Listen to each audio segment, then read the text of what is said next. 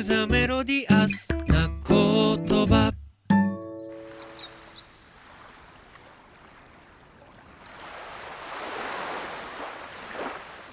皆さんこんにちは。なみみそこと栗田彩子です。草野絵里さんからコリオリストのバトンをいただきました。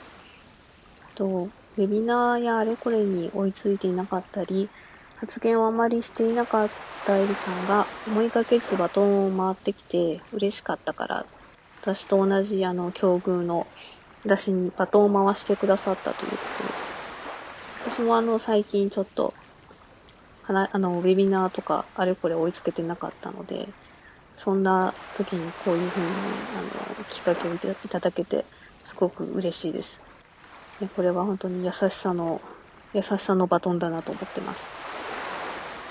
このような機会をくださってありがとうございます。えー、では、私が紹介したい一冊は漫画です。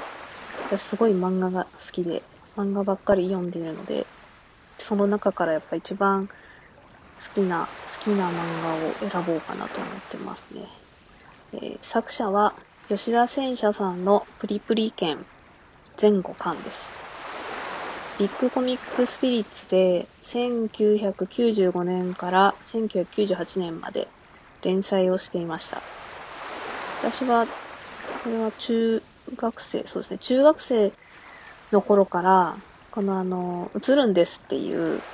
不条理漫画の金字塔と言われる、あの、カワウソくんとかいる、映るんですを中学校の時からずっと愛読してまして、なのでそこからずっと吉田戦車さんの漫画は読んでいて、このプリプリ剣は大体、そうですね、私が高校生から大学生ぐらいの時に連載していた漫画です。でこのプリプリ剣をおすすめしようかなと思った理由は、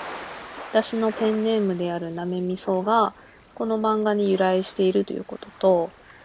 とあの、全国で学んでいる人がいる e スクールの人たちが読んでもらったらちょうどなんかぴったりなんじゃないかなという漫画なので選びました。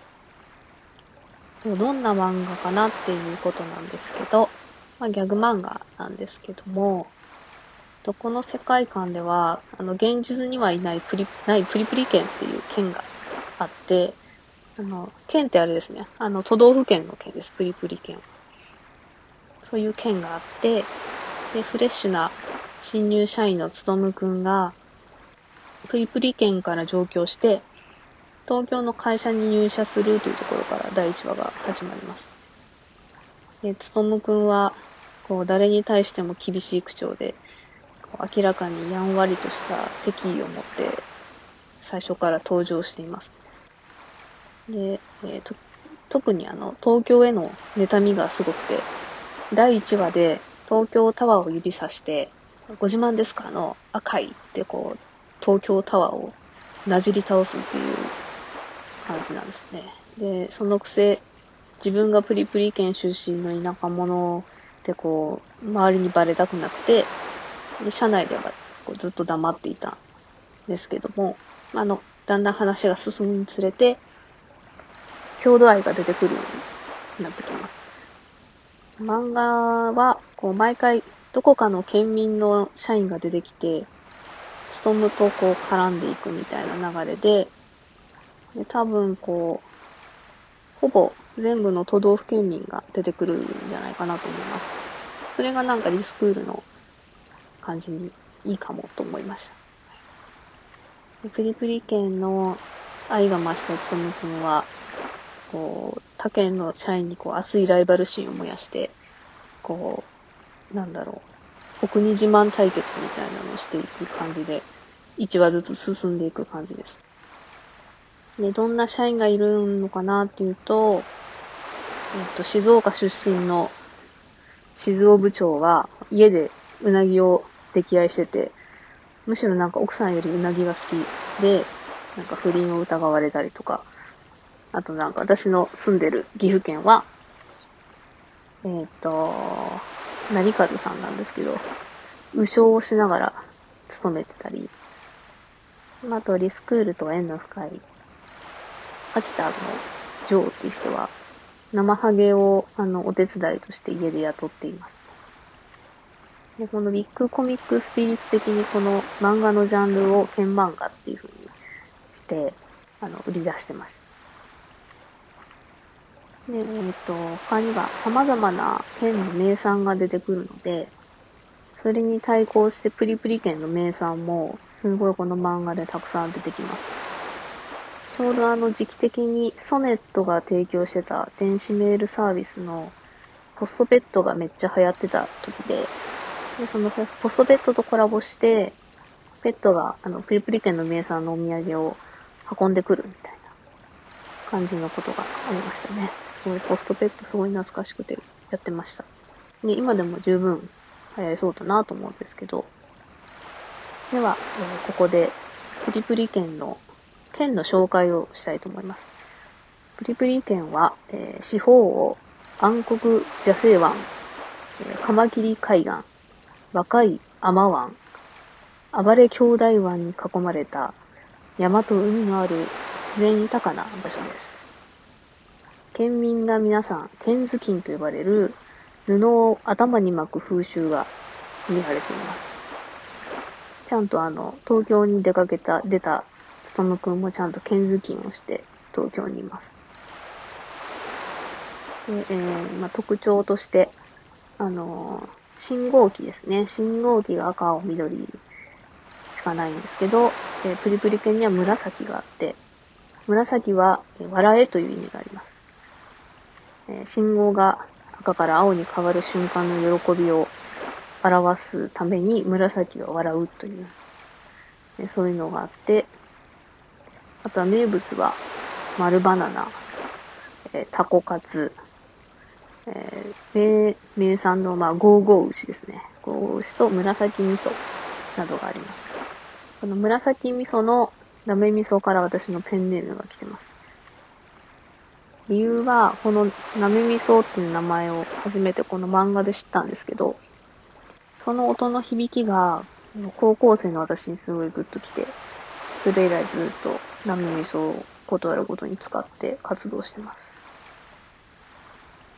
このプリプリ店という漫画で、私はあの、いろんな地方のフードとか食べ物を知ることができました。岐阜は何もないみたいな、漠然とやっぱ、ね、若い時は思ってたので、私も高校や大学でこう、つとむくんみたいに上京しとったら、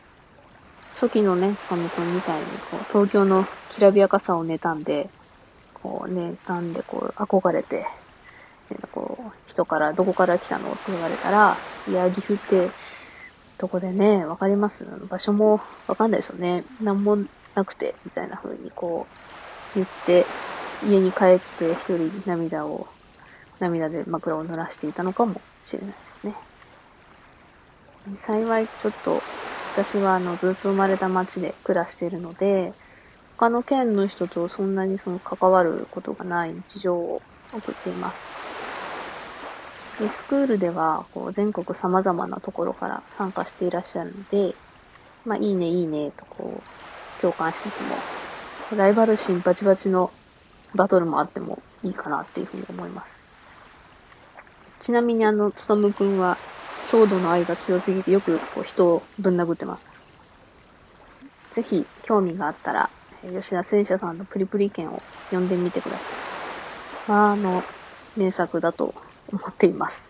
えー吉田戦車さんは、えーそうですね、本は、大体あの、ルックデザイナーの祖父江慎さんが担当していることが多くて、であの、映るんですの時から私は中学校から読んでいたので、なんか、なんか普通のね、漫画のコミックスと違って、なんかすごい本があるなっていうふうに思ってました。なんか伝説の乱調風の想定とかがあって、本の最後になんか白紙の紙が何枚もめっちゃ挟んであって、で、あの、注意書きにこれは乱調ではありませんって書いてあったりとか、でもなんかすごいクレーム来たらしいですね。なんかそういう遊んでる感じとか、あの、すごい多いので、吉田戦車さんの本は、なので、すごく好きです。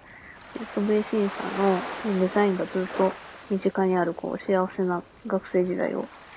過ごせていたんだなっていうふうに今思いました。すごい好きです、祖父江さんが。では、えー、次のバトンはですね、えー、沖縄の鈴木瑠美さんに回したいなと思っております。私はあのアルパカの雑貨を作ってるんですけども、リミさんは動物園にお勤めしているということで、動物つながりで、あの、次にバトンを回したいなというふうに思いました。沖縄に、ね、沖縄に私あの、独身最後に30歳ぐらいの時に一人旅する場所として選んで行ったんですけど、あの、なんか、一泊二日で首里城を見て帰るっていう、あの、日程をみんなに言ったら、みんな誰もついてきてくれなくて、まあ一人で行ったっていうのもあるんですけど、で、あの、一人でふらふらっとこう、那覇市のその、無人のカフェに入ったら、本棚に、あの、吉田戦車の過去の漫画、すごいマニアックな本とか、まあ、わーって並んでて、これ、ここはやばいぞと思って、あの、店員さんに、あの、吉田戦車好きなんですかみたいな風に聞いて、で、意気投合するっていうちょっと思い出もあります。沖縄と吉田戦車の思い出もちゃんとあります。そんなわけで、次回は鈴木由美さん、どうぞよろしくお願いします。では、えー、皆さん、次のご料理ストをお楽しみに。以上、なめみそこと栗田彩子でした。